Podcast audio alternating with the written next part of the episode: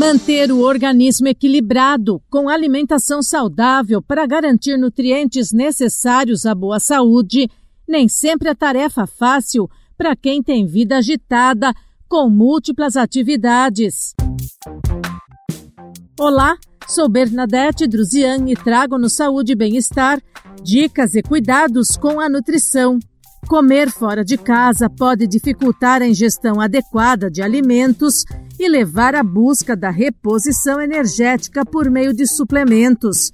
A médica nutróloga Marcela Garcês fala sobre os riscos que o consumo dessas substâncias pode trazer à saúde. A reposição de minerais e vitaminas idealmente deve ser feita após um diagnóstico, um diagnóstico de carência desses minerais.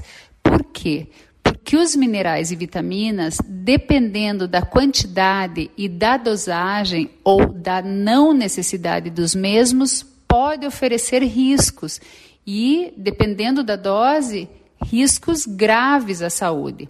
Portanto, é importante que haja um diagnóstico de carência e uma prescrição médica, preferencialmente. A especialista explica a importância que os nutrientes têm na saúde do corpo. Nós estamos falando de um grande número de compostos bioativos, que são as vitaminas e os minerais, que participam de inúmeras funções metabólicas, desde a formação de enzimas é, para o bom funcionamento de órgãos e sistemas, a, a síntese de hormônios, as vitaminas e minerais participam da manutenção de ritmo cardíaco, a contração muscular, o funcionamento do sistema nervoso, o equilíbrio do organismo como um todo, as respostas imunológicas, a proteção do organismo contra o estresse oxidativo a manutenção de funções orgânicas as mais diversas no nosso corpo. A alimentação equilibrada é a forma ideal para garantir o aporte de vitaminas,